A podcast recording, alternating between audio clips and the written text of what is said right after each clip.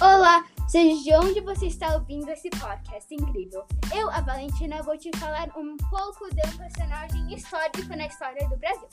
Nós vamos falar de Luiz Gonzaga Pinto da Gama. Se você quer saber mais sobre esse incrível homem, continue ouvindo. Luiz Gama, o abolicionista, jornalista e escritor, nasceu em 1830 na capital da Bahia, Salvador, com um pai branco e mãe negra. Ele foi escravizado com 10 anos de idade. Você sabia disso?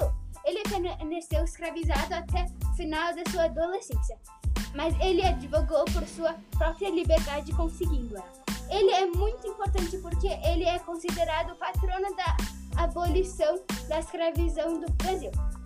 Quando a escravidão ainda existia, os países eram sobre uma monarquia, mesmo sem ser formado, ele queria libertar negras escravizadas. Também es escreveu o livro Primeiras Trevas Burlescas, mesmo só com a, só aprendido a ler no final da adolescência. Ele morreu em 1882, com 52 anos.